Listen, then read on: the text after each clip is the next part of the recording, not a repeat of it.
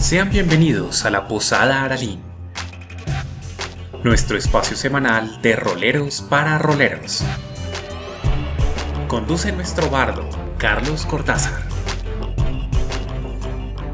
Muy buenas noches a todas las personas que están allí conectadas, como siempre, aquí a esta su Posada Aralín, su cita de todos los miércoles a las 9 de la noche para disfrutar y conocer todo lo que sucede y todo lo que es de esta primera temporada alrededor de la creación de mundos en lo que tanto nos fascina que son los juegos de rol. Un honor como, como es en cada semana que tenemos oportunidad de conectarnos con ustedes y explorar justamente diversos temas que hacen parte de este gran universo que junto a ustedes conocemos, desglosamos, eh, obviamente lo interrogamos de mil y un maneras, para así construir conocimiento junto a ustedes, que es lo más importante. Gracias a las personas que obviamente nos escuchan desde los diferentes canales, desde los diferentes podcasts, en los cuales lógicamente tenemos oportunidad de tener allí eh, presente para todos ustedes todos nuestros programas, todo lo que tiene que ver con nuestra información. Y lógico, recuerden siempre buscarnos a través de Instagram Casa Lineal Pisonagu Saludos a las personas en YouTube que nos escuchan allí por diferido. Muy bien, gracias. E igualmente, muchas gracias a quienes nos oyen a través de las plataformas de Google Podcast, Spotify, Breaker, Pocket Cast, Radio Public, Anchor y también por Apple Podcast. Mil y mil gracias a ustedes. Pero bueno, como siempre, tengo el honor de no estar solillo, no estar solo, siempre estar con muy buena compañía aquí en la posada. Así que Camilo, como siempre, muy buenas noches y qué gusto tenerte aquí en la Posada Arali. Muchas gracias, Charlie, y a todos nuestros eh, oyentes eh, que nos están viendo al otro lado de la pantalla. Eh, gracias por estar ahí. Un saludo muy especial también a nuestros oyentes en Estados Unidos, en Colombia, en Irlanda, en España, en México, en El Salvador, en Alemania, en Honduras, en Perú, en Costa Rica, en Ecuador y en Singapur, eh, hasta donde, pues, se nos, donde nos han reportado eh, la, la, escucha. El día de hoy tenemos eh, uno de nuestros temas que comienza la gran conclusión de, de, esta temporada, de esta temporada, esta primera temporada de hablar sobre construcción de mundos. aprovecho para darle un saludo muy especial a Bella Dama, eh, que nos desea que las tengamos muy buenas, entonces esperamos que, Tal cual. Así como esto, a ella un beso muy grande. Gracias como siempre por estar allí presente. Y bueno, lógicamente, no solo Camilo nos acompaña aquí. Ahora, como siempre, nos, aborda, nos aborda desde el lado oscuro de la fuerza David. David, muy buenas noches y bienvenido aquí a la Posada Dalí. Carlos, muy buenas noches para usted, buenas noches para Camilo, para nuestro invitado que pronto lo presentaremos, para todos ustedes que nos están escuchando desde todos los países que mencionó Camilo y desde todas las plataformas que mencionó Carlos. Un especial saludo. Para mí es como siempre un placer estar aquí en, como Carlos, la cita del miércoles en la noche. Eh, ya parte, de, parte fija de esta posada, donde lo voy a repetir todos los programas, donde aprendemos un montón de distintos temas interesantes y que ayudan muchísimo en la construcción del mundo. Así es, sin duda alguna. Y bueno, vamos a rápidamente a conocer una parte esencial en todo juego de rol, sin duda alguna, que tiene que ver con el tema, como ustedes vieron al principio de la transmisión en la imagen, sobre cartografía. Un universo realmente amplio, variado, dinámico y muy, muy imprescindible, o sea, es, casi que nuestro eje, nuestra guía para, para definir y conocer muchos entornos, pero para ello justamente tenemos un gran invitado que justamente de nuevo regresa aquí a la posada para embriagarnos de conocimiento como es como es nuestro mayor regocijo aquí en este espacio. Así que Camilo, cuéntanos justamente quién es este gran invitado que nuevamente nos acompaña el día de hoy. Claro que sí, Charlie. El día de hoy podemos a contar con la grata compañía de Juan Sodú. Les recuerdo escritor y diseñador de juegos, geógrafo de profesión, después de muchos años ofreciendo a la comunidad contenido gratuito, decidió empezar su propia aventura y escribir su propio juego de rol. Antes difundía fanart de calidad para juegos de rol como Delta Green o La llamada de Cthulhu y ha dirigido campañas desde hace más de 25 años. En su Patreon ofrece un juego de rol al año, un suplemento cada 6 meses y una aventura o módulo al mes que ustedes pueden encontrar en patreon.com barra diagonal agencia especial RPG. Es de nuevo un gran honor contar con la compañía de Juancho Duma. Bienvenido Juancho. Buenas noches, ¿qué tal a todos? Encantado de estar aquí con vosotros otra vez. Estoy teniendo algunos problemas de audio, pero debe ser un problema del navegador, de, Bluetooth. Espero que no dé mucho la lata.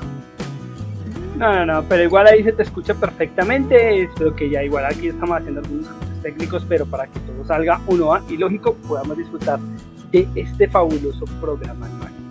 Y vamos a empezar justamente con, o sea, nuestro invitado, además de todo lo que ya sabemos y de todo lo que ha desarrollado alrededor del mundo de rol, ha, estudiado y se ha formado dentro del entorno de la geografía. Entonces, ¿qué mejor que preguntarle a él justamente el cómo definir un mapa en un juego de rol? ¿Varían de juego en juego como tal?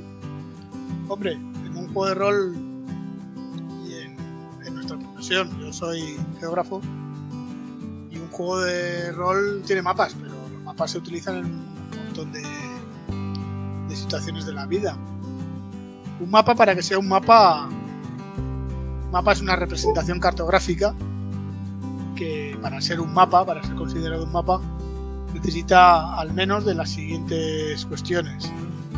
Necesita una escala que, que, lo, que, lo pueda eh, cual se, se, le pueda trasladar a la realidad los, las formas, los tamaños y, o las distancias, porque no todos los mapas pueden representarlo todo. Además de la escala debe tener una localización sobre, sobre, el territorio, es decir, debe estar localizado, bien, bien mediante un mapa accesorio o bien mediante unas coordenadas. Esas dos cosas, en principio, está la representación cartográfica convertida en mapa. A eso hay que añadirle una leyenda y una serie de aspectos formales que lo convierten realmente en un mapa más allá de otras formas de representación cartográfica, como pueden ser, por ejemplo, una ortofotografía aérea o un plano. Son cosas distintas a un mapa. En los juegos de rol hay de todo. Como no hay mucha gente que sea especialista en cartografía, ¿verdad? Pues a veces se cometen errores que no tienen por qué influir en la experiencia de juego, pero que, a alguien que lo ha estudiado pues sí le parece, puede parecer cosas extrañas. Ya lo iremos viendo a lo largo de la sesión. Así es, y hay tres aspectos muy interesantes dentro de los que resalta nuestro invitado a tener en cuenta entre los conceptos para entender un mapa que es escala, localización y leyenda. ¿Cómo podemos llegar a entender estos tres términos dentro de un entorno de juego de rol, Camilo? Bueno, cuando nosotros hablamos de un juego de rol, eh, hay varias maneras de medir. Usualmente, como ya muy bien Juan empezó a, tocarlo, son calcos de lo que nosotros encontramos en la cotidianidad. Pero, por ejemplo, usualmente eh, coge un mapa para de dragones y suele hablar en días de camino, suele hablar en millas, suele hablar en kilómetros, eh, suele hablar, eh, ¿qué le digo yo? Cuadros por ronda. Varía un poco, varía un poco, pero el asunto es que se le permita al director de juego eh, ubicar. Y es básicamente, si es un mapa grande, que sé yo, eh, todo un feudo. Todo este feudo me determina a mí que de un pueblo a otro les va a tomar tres días. Y yo como director de juego no, no he de complicarme la vida. Yo simplemente miro y miro, ok, un cuadrito, dos cuadritos, tres cuadritos, son tres días, punto. Cuando yo tengo que hacer microcálculos para poder determinar este tipo de cosas, algo está fallando con el mapa. Sin duda alguna, y pues allí justamente es para, para entender y comprender la relevancia justamente de, de este tipo de herramientas. Y justamente David, ya en un universo tan grande como en el que te mueves, eh, que es un universo como es Star Wars, ¿cómo se convierte justamente eh, el mapa en un elemento de, alta relevancia? Bueno, pues voy a poner un breve ejemplo que es en, en, en pues todos sabemos que la galaxia es, inmensa hay muchas partes de la galaxia que no, que no están documentadas, con todo esto de los, eh, las, las, regiones desconocidas. Eh, es, es, como una parte, pero el, ejemplo que voy a dar es en el episodio 2, cuando Obi-Wan está buscando camino, porque no tiene ni idea de dónde está camino, ¿no? Lo que va a hacer es precisamente investigar los mapas que hay en el Jedi para saber dónde está ubicado. Sin embargo, pues no lo encuentra porque, el mapa, porque el planeta fue borrado. Entonces ahí nos demuestra como que lo importante que esté como documentado dónde están los planetas, porque si, pues, si no se tiene documentado dónde están los planetas, pues primero no se sabe dónde llegar y segundo no se, no se puede hacer los cálculos para, para hacer viajes en el hiperespacio, porque ya, o sea, en, la saga entonces ha sido como un minuciosos en decir como no, es que si usted no hace bien los cálculos para viajar en el hiperespacio, se puede estudiar contra un, contra un asteroide, contra un planeta, contra una estrella. Entonces básicamente es, como un mapa tan grande, entonces tiene que, tiene, que documentarse como todas las cositas. Y en Star Wars lo que tiene el mapa es que se, también se divide por, por regiones. Entonces, este, este, eh, se encuentra en el, en el en los mundos del núcleo, los es un planeta que se, que, se, que se ubica en el borde exterior, ya sea por regiones, que uno se ubica como Alice, o en planeta puede estar Alice al Sector. Es un sector. Sin duda alguna. Bueno, para seguir abordando y seguir explorando este gran universo de mapas, a nuestro invitado a preguntarle qué elementos son indispensables en un mapa, aparte de los que ya nos comentabas. ¿Qué tan amplio debería ser el mapa de un, eh, de un director de juego principiante? ¿De un director de juego principiante?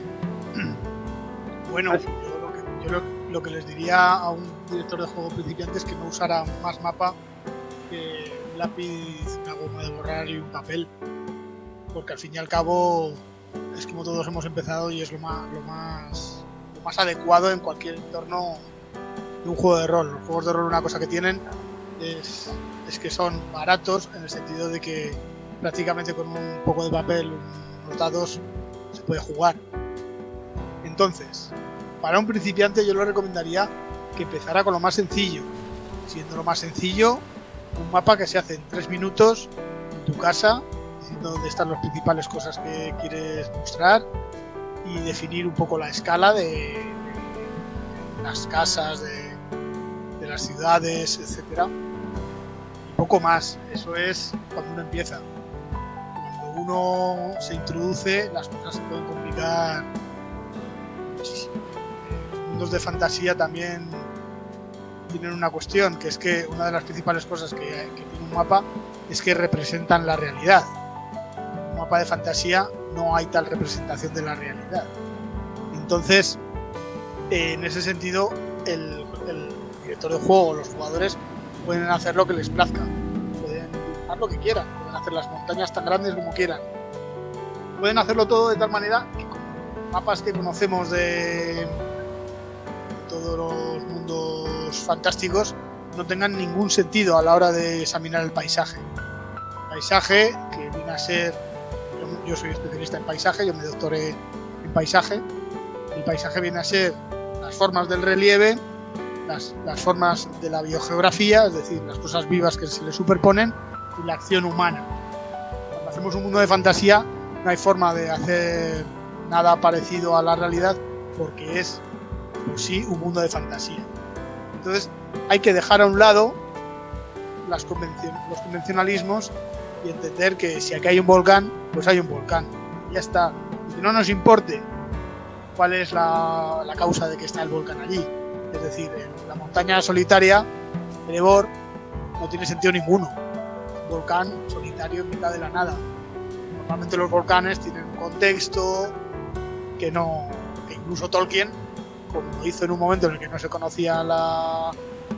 Eh, del todo, pues, ni siquiera en su momento no, se conocía nada de la teoría de placas ni de cómo se formaban los volcanes, pues no le importó.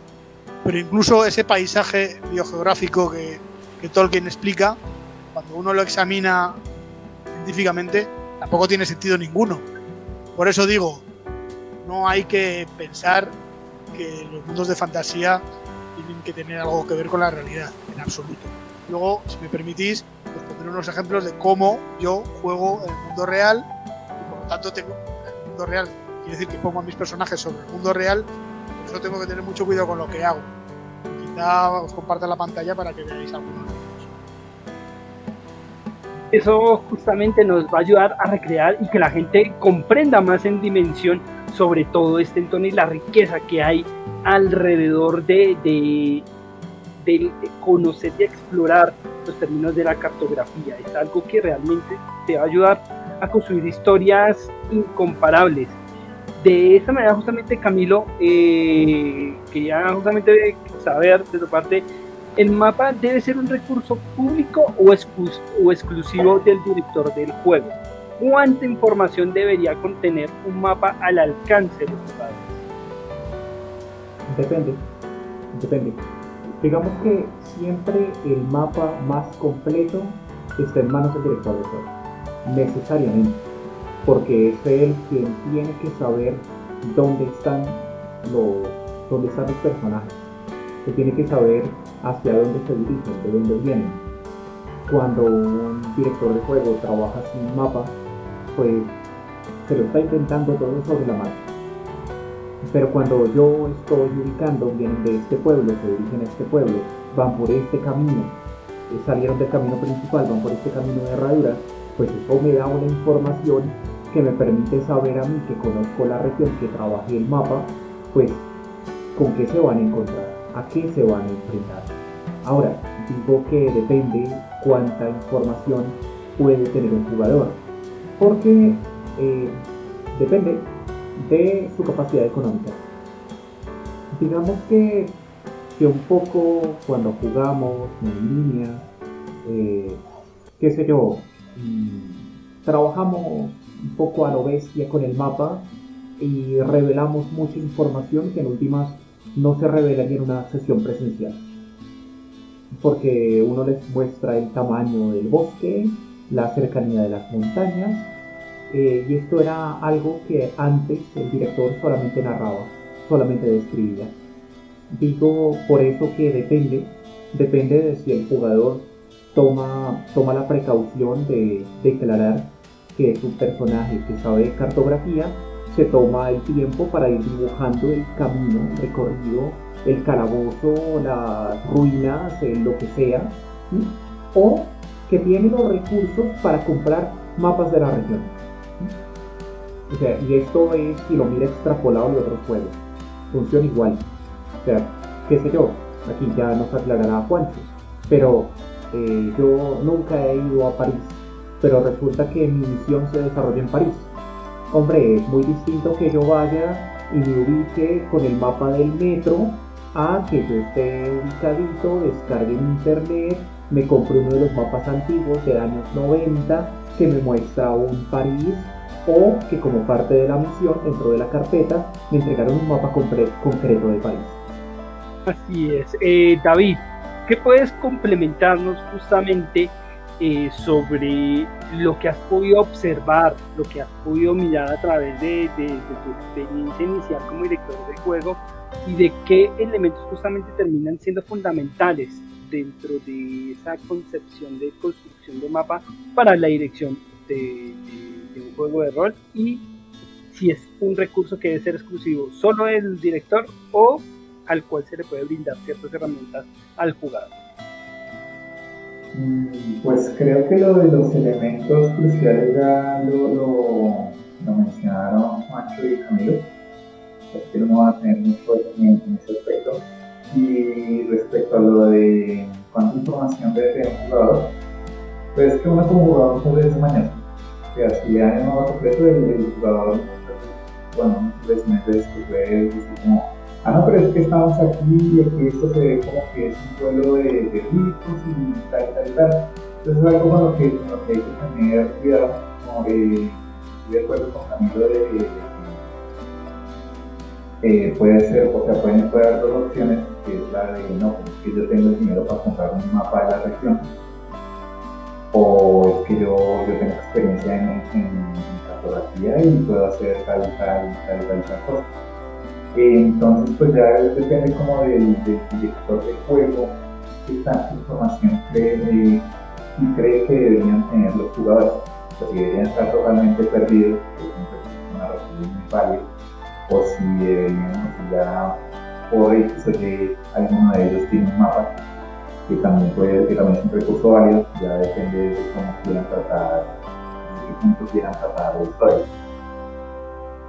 Camilo, tenemos un comentario bien interesante por allí. Perdón, interrumpo, nos escribe Holman Ortiz, a quien enviamos un saludo especial, junto con Jeffrey Ruiz, quien nos saludó hace un rato.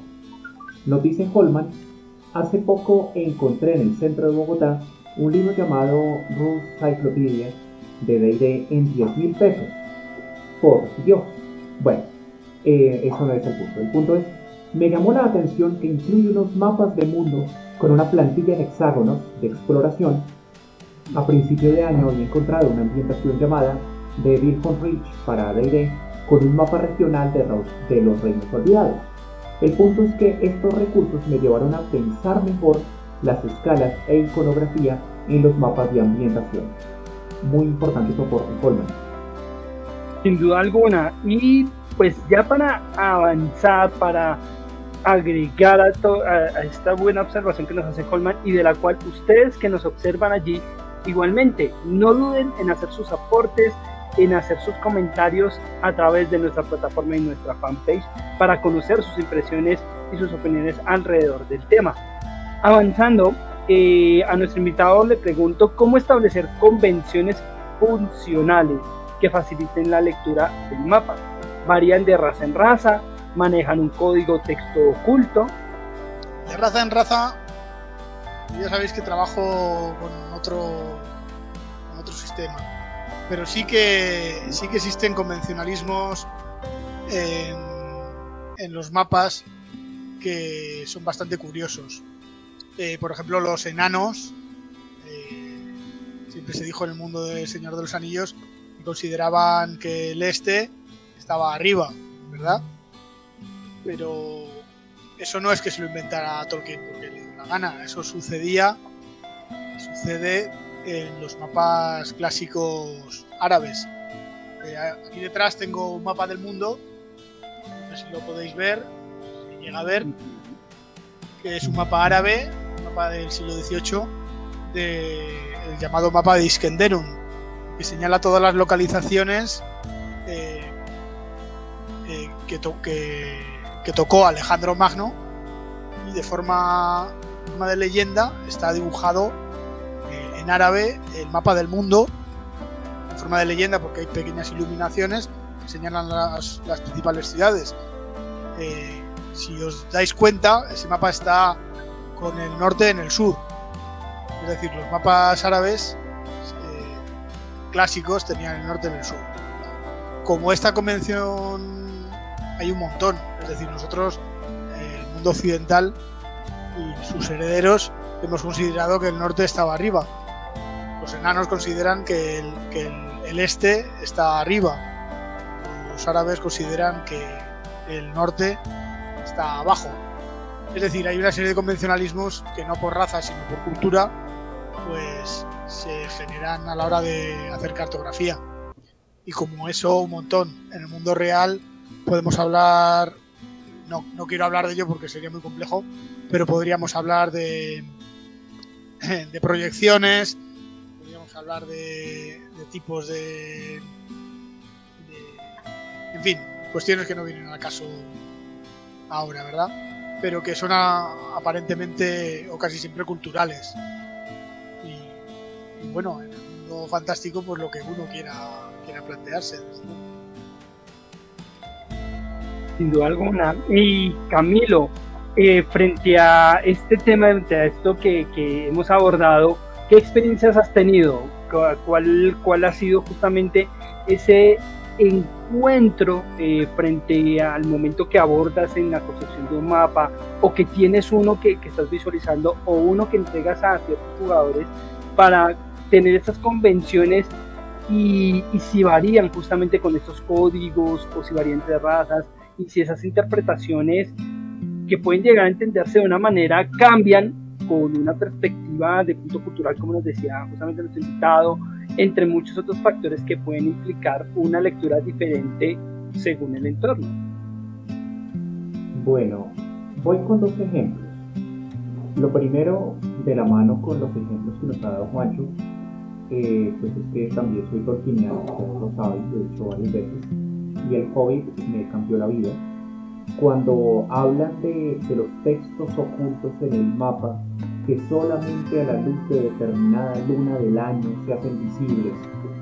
Hombre, aquí hay un elemento narrativo muy poderoso. Eh, dejo solamente el ejemplo inicial.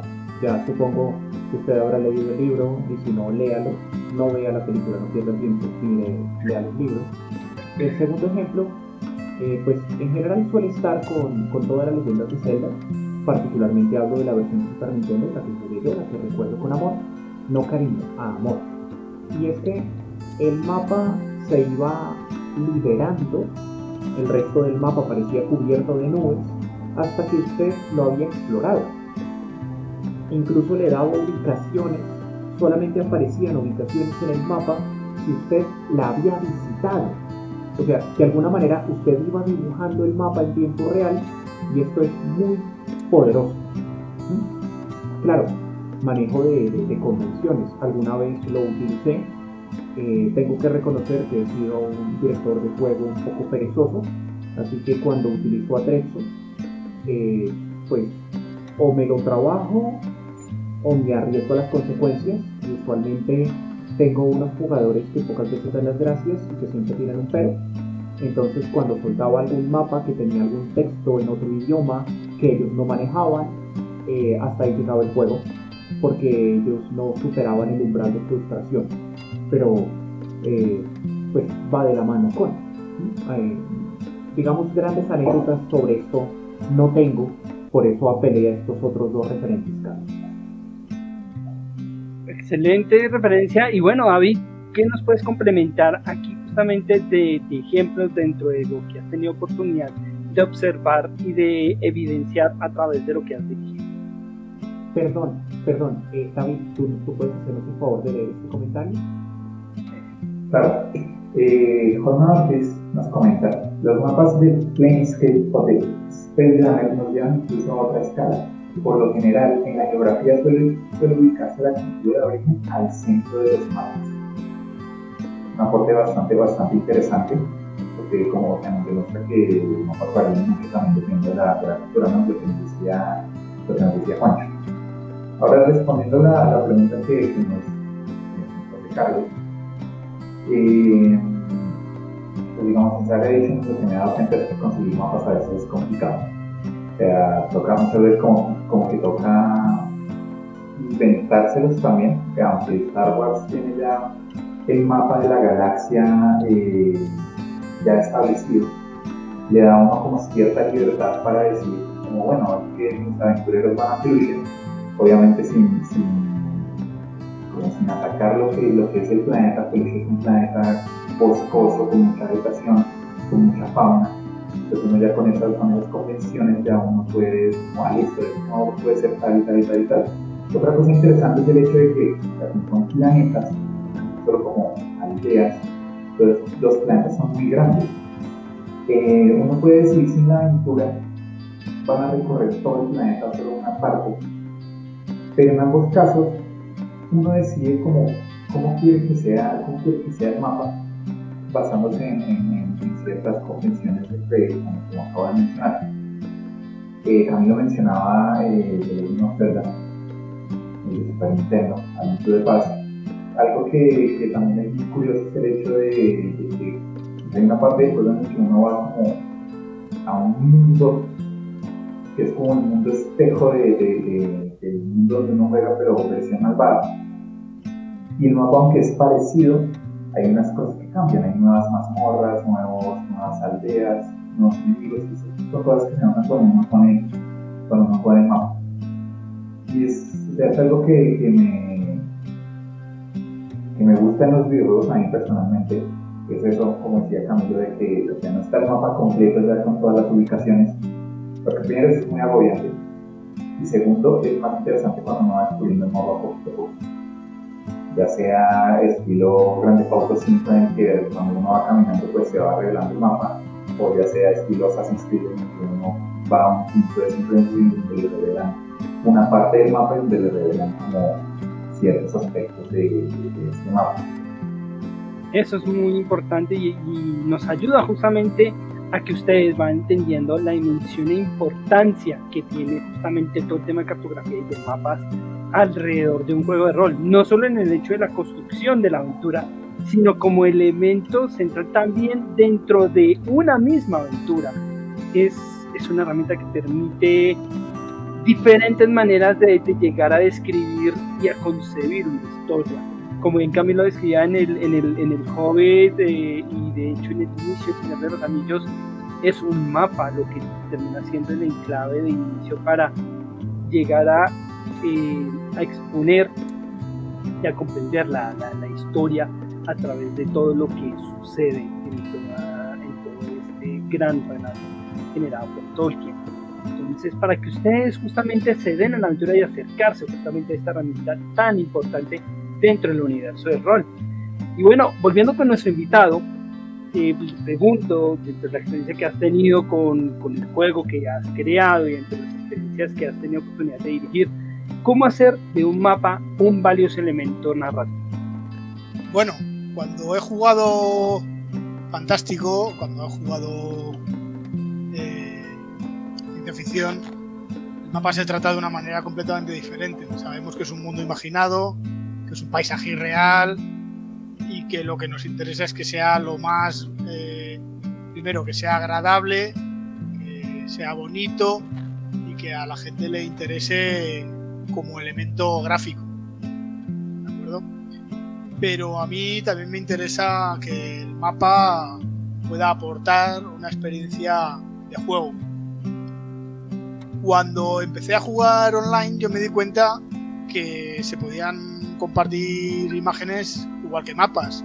Incluso hay, una, hay aplicaciones que ya son muy poderosas y que en el contexto fantástico pueden utilizarse estupendamente, ¿verdad? Eh, que además definen las áreas por las que ha pasado cada uno de los personajes para mostrarle en la pantalla lo que ha ido descubriendo de la mazmorra o de lo que sea.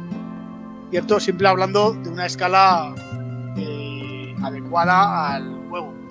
no es lo mismo eh, un mapa que nosotros suponemos que es un continente, que luego las escalas suelen suelen estar bastante equivocadas porque lo que habitualmente en los juegos de rol se supone que es un mundo entero o un continente, si uno se va a la realidad se da cuenta de que no es mucho más grande que las Islas Galápagos, lo que está dibujado allí. Pero bueno, más allá de eso, a mí me interesaba que los mapas tuvieran al menos cierta importancia, si no, no ya en, en el juego que estoy haciendo, en Agencia Especial, sí por lo menos en los juegos que yo, que yo juego y que dirijo. Entonces, lo que empecé a hacer, y vamos a ver si funciona, lo tengo preparado aquí, ¿vale? Es, antes ha dicho, lo que ha sido Camilo, de irnos a París, ¿verdad? Bueno, pues, eh, a ver si consigo que funcione. Estoy, estoy compartiendo una imagen. Así es, para que la gente pueda observar. Ahí la tenemos. Esto, esto en principio es un, es un vídeo, que yo he hecho rápidamente para que podáis ver las cosas que se pueden hacer en Google Earth. Esto nos ayuda a entender justamente la dimensión de, de- de- de un mapa y de lo que permite trazar. Estamos viendo un acercamiento. No sé si, mapa, no sé si se hiciera muy bien o si va a funcionar. Sí, no, Así está, está fabuloso lo que nos comparten. Eh, veíamos, ¿Perdón? eh, pues básicamente, perdón, le, le- le- contaba, le, le contaba a aquellos que nos, que nos van a, que nos van a escuchar, que ver el recurso, pues básicamente eh, es, es una, una vista de, de permite Google Claro, donde, donde, el- donde el director ha ubicado sus personajes. O sea, mire, ustedes están acá.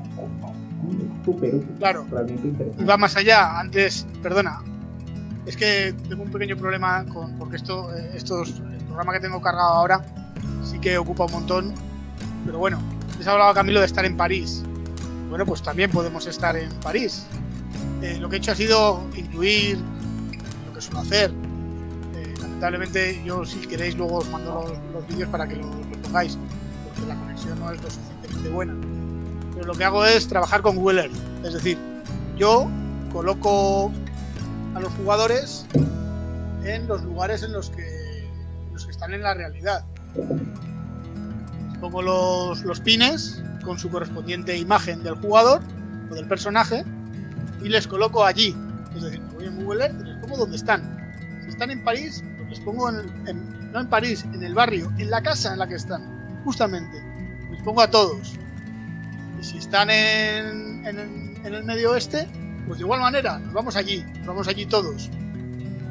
Y lo que se puede conseguir son cosas como, ahora sí creo que se va a poder ver, lo había hecho en un momento dado, pero dice que el, el navegador está bloqueando la pantalla. Es decir, lo que hago es eh, colocar a los personajes y no solo eso, sino ellos me dicen, me voy hacia ese coche. ¿Cuál? coche azul con matrícula no sé cuántos que está en la esquina porque lo están viendo. Yo les, les comparto a ellos, evidentemente no con no con StreamYard que nos está dando algún problema, otros, de otras formas.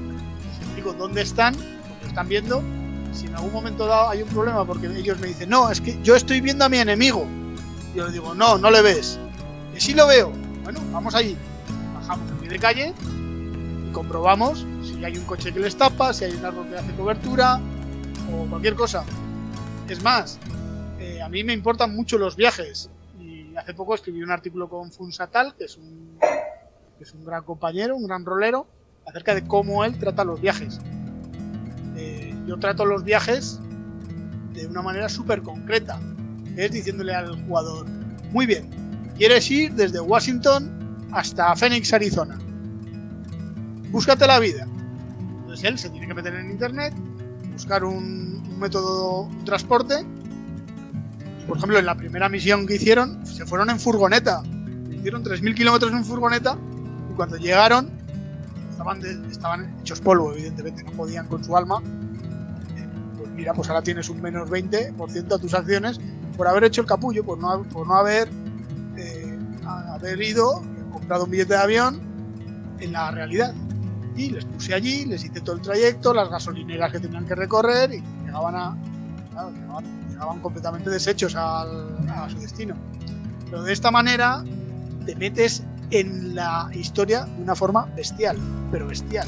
Las persecuciones las puedes hacer milimétricas, súper divertidas además, porque es que hay gente por la calle que te mira, porque es que tienes las imágenes de Google Earth ahí que un señor con un perro, y mira, y pasea y no sé qué. Un coche, o, o- ya lo que es la recaraba, que es agarrar archivos KMZ tridimensionales y poner los Humvees, poner los Black Hawks, poner la plataforma petrolífera, ponerlo todo en tres dimensiones, poner un, un barco, como he hecho en la campaña de Delta Green, que los jugadores pueden descargarse los archivos para colocar la, plataforma petrolífera, un archivo 3D, para colocarla en Google Earth y poder poner a sus jugadores allí donde. Entonces, ¿a dónde quiero llegar? Eh, el mapa como elemento lúdico, por supuesto, por supuesto, a mí me encanta. Es una, eh, una forma de implementar de implementarlo y de hacer a la narración valiosa. Yo no he encontrado otra mejor. Puede que la haya, pero eso de hacer a los personajes, a los jugadores, meterse en el papel tanto que tienen que buscarse hasta los billetes de avión, me parece fantástico. Sí, es que si, uno se, entre- se entretiene solamente viendo ahí en, en- Google Earth, ahí como pasando Claro. las calles, no me imagino, no imagino cuando existe toda una aventura, una experiencia total. Es que se quedó absorto. Ah, no, ya, ya se le la pantalla. No alcancé a tomar el screenshot. Ya,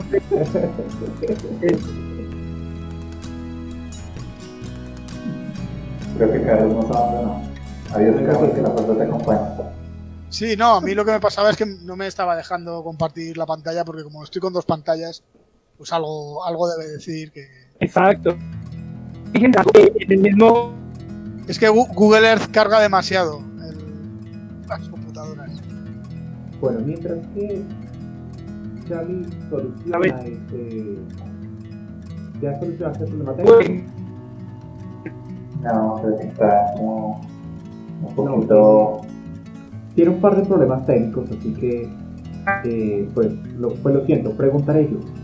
Hemos hablado de cómo hacer el mapa, eh, convertirlo en un valioso elemento narrativo, y creo, y creo que con estos ejemplos ha quedado más que claro. ¿Mm? Ahora les pregunto, les pregunto, comenzando esta vez con David, ¿cuánto puede enriquecer lo jugado el mapa de una zona? Conforme se desarrolla la aventura y tal, cuánto lo que las decisiones de los jugadores pueden terminar enriqueciendo el mapa que tenía planeado originalmente el director de juego. David, No, pues muchísimo, muchísimo. O sea, ya vimos el, el- ejemplo que, nos, dio Juancho, un ejemplo buenísimo de cómo, o sea, cómo el mapa puede ser así de relevante y cuánto puede enriquecer lo jugado. Y, y es una pregunta que se puede abordar como desde dos puntos de vista. El primero sería, o bueno, sí, desde dos puntos de vista. El primero sería como eh, ¿qué le aportan los jugadores al mapa y qué le aporta el mapa a los jugadores? Entonces, lo primero sería qué le aportan eh, los jugadores al mapa. Y es el hecho de que, pues, uno sabe que una campaña, eh, por ejemplo, de Dungeons and Dragons, pues los jugadores cambian el mundo con sus acciones. Entonces, no sé, puede ser que es que los jugadores, ah, pues por ejemplo, a nosotros nos pasó, a nosotros tuvimos que, que buscar un templo oculto porque, porque nos maldijeron, nos estábamos muriendo, entonces pues cuando, cuando encontramos el templo, pues nuestro conocimiento ya hizo que, que- ese mapa, que ese templo quedara marcado en el mapa, en el mapa de, el mapa no en los mapas oficiales como, o sea, hablándolo de narrativamente, pero si algunos de nosotros quisiéramos decir como, ah, no, es que encontramos en tal parte, es en el mapa se lo trata así, llegamos de esta forma, entonces ahí es como, esa es la forma en la que, en la que se puede ir como cambiando el mapa, como modificando el mapa. Pueden pasar eventos más, más grandes que lleguen a la destrucción de un pueblo o la reconstrucción de este, lo cual también cambia el mapa tanto del pueblo como del mundo. Y lo otro es ya cómo enriquece el, el- mapa a los jugadores. No es lo mismo jugar en un espacio etéreo. Eh, pues si está así, es obvio que el, el, maestro de juego, el director de juego, perdón, eh, pues narra todo esto pero como bien hemos hablado muchas veces, como que no, trabajo ni simplemente, ah, no, me narró que había tal y tal cosa, y ya, igual sigo, sigo pensando que estoy jugando como en un en un espacio etéreo. Y cuando uno está con, con un mapa, pues ya es diferente por el hecho de que, ah, bueno, pues aquí hay una, aquí hay, aquí una casa, aquí hay un árbol, aquí hay tal, aquí hay tal. es el hecho de que pues, mejora un montón la experiencia y uno sabe más o menos cómo tiene que ir avanzando. O sea, yo no he tenido la oportunidad de, jugar Dungeons eh, presencialmente y he visto una, partida presencial y la experiencia es totalmente distinta teniendo como el, mapa a simplemente saber pues que tenemos que ir a tal lado pero ni siquiera sabemos a dónde tenemos que ir. Entonces una cosa que pasó fue que dijeron como, ah no, pues es que nos dijeron que teníamos que ir por allá en la montaña.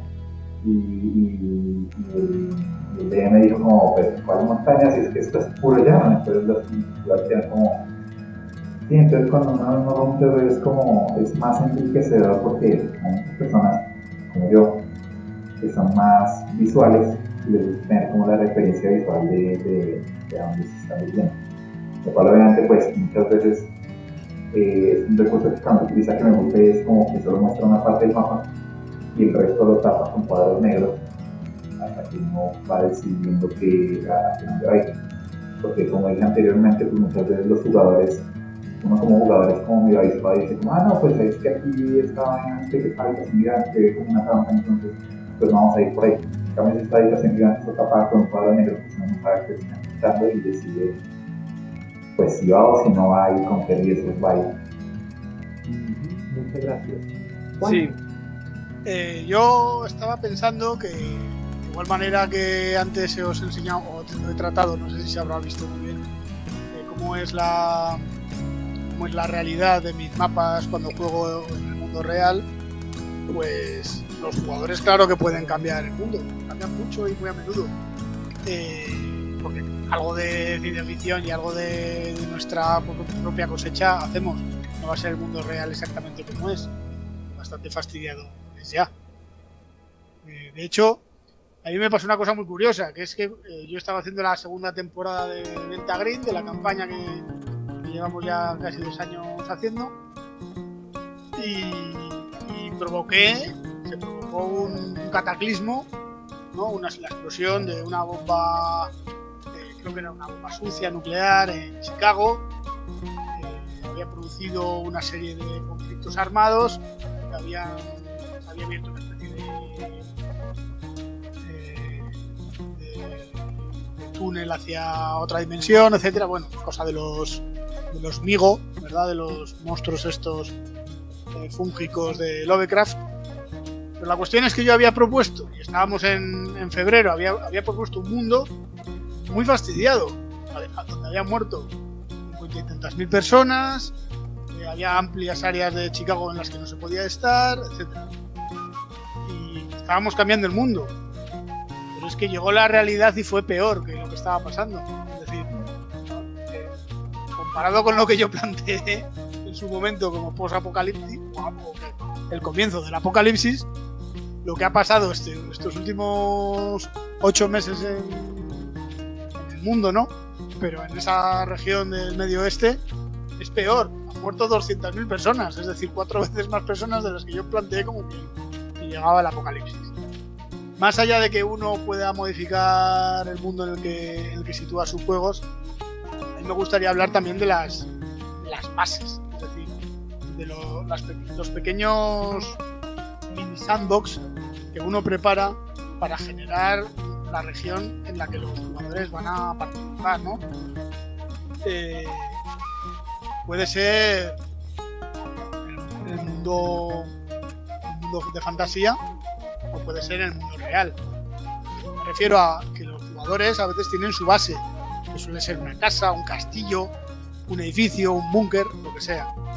Y alrededor de esa región tú vas creando una serie de localizaciones con subtramas, con side quests para cada uno de los jugadores, con gente que a lo mejor un jugador se enamora de alguien que está en una de las localizaciones, o resulta que, como, como le ocurre al Capitán América, pues su vecina es también de SEAL y él no lo sabe.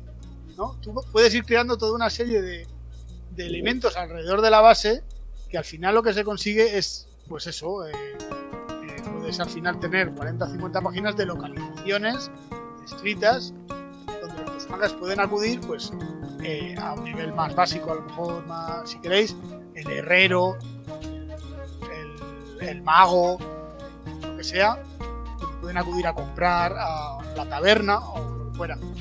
Pero a niveles muy intensos, cuando te pones muy intenso con ello, pues puedes conseguir que toda la ciudad de Manasas, por ejemplo, se convierta en la base de los personajes, que conozcan a sus vecinos, que conozcan a quién es el jefe de los bomberos, que cuando hay una escena de interludio todos vayan a comer al mismo lugar y ese lugar tiene una camarera que siempre le echa una especia que a uno de los jugadores le sienta mal. ¿Por qué una vez saca una pifia en una tira de constitución? Es decir, ¿hasta dónde quieres ir? Al infinito, puedes modificar el mundo. Yo siempre que trato de modificar el mundo tengo un poquito de cuidado porque siempre juego en... Eh, porque, porque puede ocurrir que, que saltemos el tiburón. No sé si conocéis la expresión. Saltar el tiburón en una serie es cuando, el, cuando sucede algo que te rompe la credibilidad de, de la historia. ¿no? Entonces hay que tener mucho cuidado con, cua- con cuántos cuántos niveles tiene el Super Saiyajin. Llega un momento que, que el Super Saiyan es capaz de destruir el mundo con un suplido. Y eso no tiene sentido en el mundo, en el mundo real. ¿no? Eso, eso me recordó lo que hicieron con las películas de Resident Evil y que no tienen nada que ver con el videojuego. Este, este es Sí. uno de los saltos de tiburón más épicos que se pueden explicar para que la gente allí entienda un poco de este buen ejemplo que nos daba Juancho. Sí, bueno, y y muchas otras cuestiones. Es decir, hay, hay- hay cosas que, que suceden en las series, que pueden suceder en la campaña, que destruyen el mundo como lo habías creado. Entonces, pues, pues tienes que volver a hacerlo y es una cosa muy complicada. Si, si has tenido cierta, cierto cuidado en tu campaña de ir creando poco a poco las, las cosas, pues puede llegar un momento que, que se haga inmanejable. Totalmente cierto y eso perjudica el desarrollo justamente de toda la historia de lo que se ha construido y literalmente queda como perdido en el mapa, o sea, queda sin donde siquiera trazar algo, algo que, que- que viene inmerso dentro del tema que, que, que hemos comentado y es que, y bueno, dentro de toda construcción de mundos a partir de los temas y es una coherencia, tener un hilo conductor, algo que conecte, no que sea en un punto dado que no, se sepa ni dónde está en- de pie en ese momento. Realmente es algo que afecta bastante en cualquier desarrollo de historia. Yo, yo me, gustaría meter la cuchara aquí un, un momento, porque hay Claro, una- Juancho. Hay una cuestión que, que se hace que se hace mucho en los colegios y que a mí me, me apetece hacerla con los jugadores en algún momento. Y os invito a, la que, a que la hagáis porque es, es bastante sencilla. Que son es crear es apartar cualquier cartografía, cualquier mapa que se entregue a los jugadores o entre vosotros. No miréis ningún mapa, ninguna cartografía y haced dibujad en una hoja de papel el mapa mental de vuestro barrio. Es decir, cómo veis vuestro barrio. Las calles por las que circuláis, los lugares en los que estáis. Y os vais a encontrar con cosas muy curiosas. Eh, cuando esto se hace, se hace en un colegio, al final se terminan poniendo todos los folios en, en la pared y uno se da cuenta de que los chavales, los niños, lo que los mapas mentales que tienen generan enormes avenidas por las calles en las que normalmente van hacia el colegio o en, las plazas en las que se encuentran y vacíos increíbles en partes de la ciudad que a lo mejor su compañero conoce mucho más. Entonces, esto trasladado a los juegos de rol puede ser muy interesante y generar además al, director de juego una cantidad de, semillas historias porque a lo mejor tú no has tenido en cuenta que la montaña que has nombrado y que a los jugadores la tienen como referencia para ir de un lugar a otro, pues para los jugadores es importantísima y te hacen una montaña enorme y, todos la señalan. Pero tú a lo mejor como director de juego la tenías solamente como un indicativo, como una... ¿Por qué no añadirla al juego? Ya que la tienen ellos muy presente, ¿por qué no añadirla al juego? Les vas a hacer mucho más partícipes de, de ello. En ese sentido yo os invito a que, la- que lo hagáis. No sé si vivís en la, en- la misma ciudad los tres, pero si, es así, eh, os invito a que hagáis un mapa mental vosotros tres de, de vuestra ciudad y os vais a encontrar con cosas muy curiosas cuando lo pongáis en común. Exactamente, es, es, un grandioso ejercicio para que ustedes tengan en cuenta justamente la construcción de Camilo, ya de cierre, ¿qué eh, reflexión nos quieres dejar justamente sobre la importancia y relevancia que tienen los juegos de rol alrededor de la construcción de mapas y cartografía? Ok, alrededor del tema del día, yo quiero conectar, creo que fue nuestro segundo programa, nuestro tercer programa. Nosotros invitamos a dos de nuestros jugadores, a Fabián Cruz, a Freddy Duela, un saludo especial para ellos, quienes nos hablaron de recuerdos soportados en lugares. Usted, si no lo tiene muy presente porque llegó a la sintonía en un programa posterior, no importa. Empezamos hablando de tiempo, de la importancia del calendario y después de hablar de tiempo hablamos de espacio. En la memoria de los jugadores no suele estar tan presente el mapa al que usted le ha trabajado y, sin embargo, es una base de trabajo importantísima para usted como director de juego, ajeno al juego que tenga. Eh, y por esto, tomo directamente lo, que dice Juancho, eh, dos formas importantes. La expansión hacia afuera del mapa, porque le añade más cosas, o la expansión hacia adentro del mapa, porque vio la necesidad de colocarle más detalles. Desde este ejercicio tan sencillo, tan importante, tan valioso, donde usted eh, que tiene la ventaja posiblemente de jugar en presencial, usted puede decirles a sus jugadores que vayan dibujando el mapa según lo que ellos creen que podría existir. Se dan cuenta, va de la mano, pues es, una aplicación de este mismo ejercicio, pero va de la mano con esto. ¿Qué base creen tener? ¿Dónde creen estar parados? Porque es que es cómo están construyendo el mapa. Y ya a partir de ahí, usted revise con sus propias notas, porque usted va a encontrar ahí, usted director, información aún más valiosa. Usted jugador se va a dar cuenta de detalles importantes, porque su jugador no empieza de ceros. Usted no es el que posee algún ser en una dimensión paralela, sino usted le escribe la historia al personaje antes de empezar a jugarlo para saber quién fue antes de comenzar a jugar. Ese historial es importante y ese historial se ancla en el espacio y en el tiempo. Suficiente. Tengan ella ahí en cuenta justamente esa reflexión. Todo ello para que ustedes sigan cultivando su conocimiento, su saber y sus experiencias a través del rol, sea como jugador, sea como director de juego y bueno, recuerden encontrarnos los viernes y sábados como siempre a través de nuestro canal de Twitch, así como lo ven ahí abajo, ahí, ahí, viendo.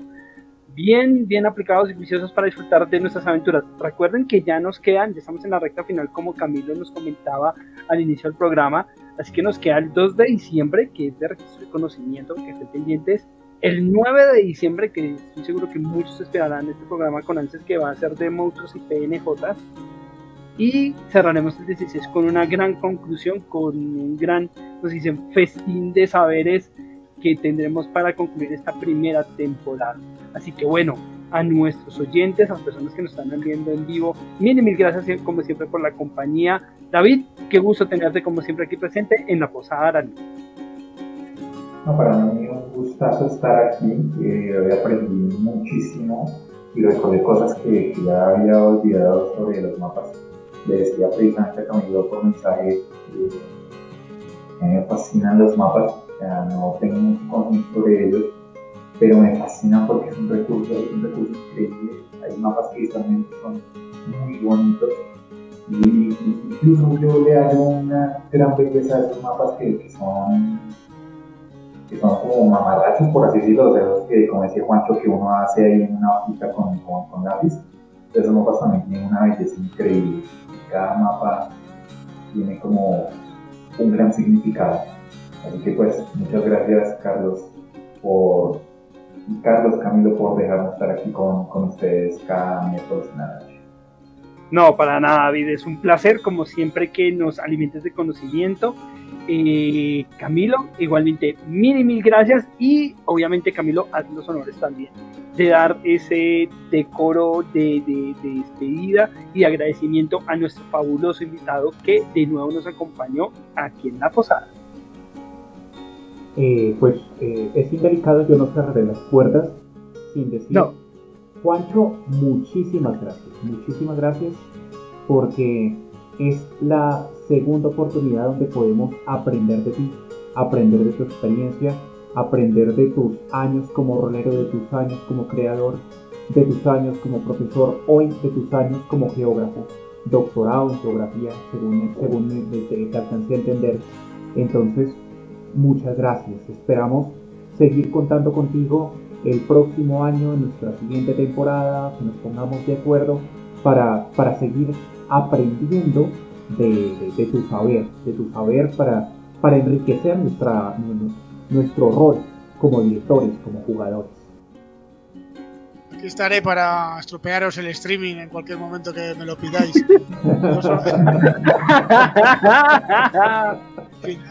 problemas técnicos. Yo no quería acabar sin darme un poco de publicidad, si me lo. Por supuesto, Juancho. Me que, me gustaría que, además, este mes me estoy metiendo una paliza terrible. Voy a superar las 80 páginas de producción rolera. Eh, casi la mitad de ella es gratuita y se puede encontrar en Bastión Rolero y en otras muchas páginas. Y si alguien quiere, le gusta lo que hago y le interesa y quiere apoyarme, puede entrar en patreon.com barra agencia especial RPG y por entre 2 y 5 dólares pues puede apoyarme para crear un juego de rol o llevarse los módulos que hago mensualmente. Interesantes. Muchas gracias por invitarme y aquí estaré para cualquier otra otra pregunta que me queráis hacer o si queréis que os estropee otro streaming. para nada, aquí como se dice, siempre hay lugar para todas las instancias de saberes y conocimientos por eso es que lo rico de, también de, de, un momento cuando hablábamos de licores, que en la variedad está el placer y por ello mismo el conocimiento variado está el deguste de escuchar y alimentarnos justamente de todos estos diversos saberes que tanto nos ayudan a entender, comprender y sobre todo disfrutar de esto que es el gran universo de los juegos de rol. A ustedes mil y mil gracias, recuerden nos encontramos en ocho días. Estén muy atentos, ya estamos en cierre de temporada con todo esto que es construcción de mundos, muy juiciosos, recuérdenlo, pásenla muy bien, ya vamos a estar en ocho días iniciando diciembre, así que muy atentos para disfrutar y ya lo que queda de este 2020, esperemos que no nos bendiga con alguna otra calamidad así que bueno, vamos a ver por aquí. Queremos ustedes muchas más por allí, nos dice Veladama Juancho, así que ya sabes, ya tienes ahí la recomendación. Así que bueno, a todos mil y mil gracias por la compañía, Diego. Igualmente, un gusto aquí. Nos encontramos en ocho días con más, acá, de su posada Aralí. Un abrazo cordial. Chao, chao. Esto ha sido todo por hoy. Los esperamos en una próxima emisión. Síganos en redes sociales.